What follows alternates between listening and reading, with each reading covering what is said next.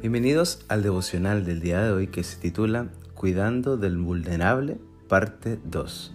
Está basado en Éxodo 22 del 22 al 24, que dice así, A ninguna viuda ni huérfano afligiréis, porque si tú llegas a afligirles y ellos clamaren a mí, ciertamente oiré yo su clamor, y mi furor se encenderá y os mataré a espada, y vuestras mujeres serán viudas y huérfanos vuestros hijos.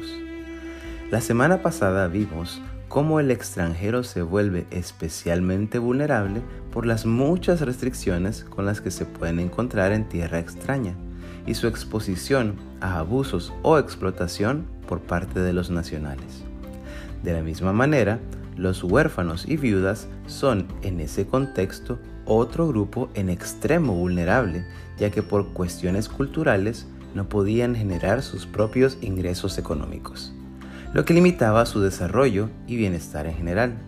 Al caer la mujer en viudez, no solo perdía la compañía de su esposo, sino también sus ingresos económicos. Similarmente, cuando el niño o la niña perdían a sus padres, cayendo en orfandad, perdían todo el cuidado físico, emocional y económico que sus padres le podrían proporcionar. Tomando en cuenta lo anterior, podemos decir entonces que la sobrevivencia de ambos grupos dependía completamente de los demás israelitas, quienes tenían la obligación moral y espiritual de ayudar y proporcionarles el cuidado necesario. Como podemos ver en el texto, Dios expresa duramente las serias consecuencias a las que los israelitas se verían expuestos si llegan a aprovecharse de la vulnerable situación de viudas o huérfanos o les ignoran por completo, que era la muerte misma y por consecuencia la exposición de esa familia al mismo mal del que quisieron aprovecharse, es decir, la viudez y la orfandad.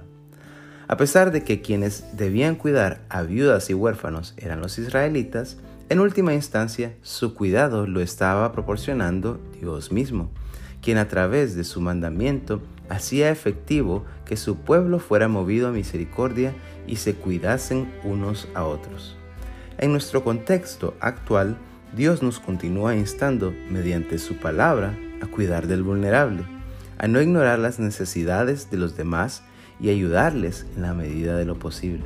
Proverbios 3, 27 y 28 nos recuerda que ante su poder todos nosotros somos igualmente vulnerables y dependemos de su misericordia y su sustento.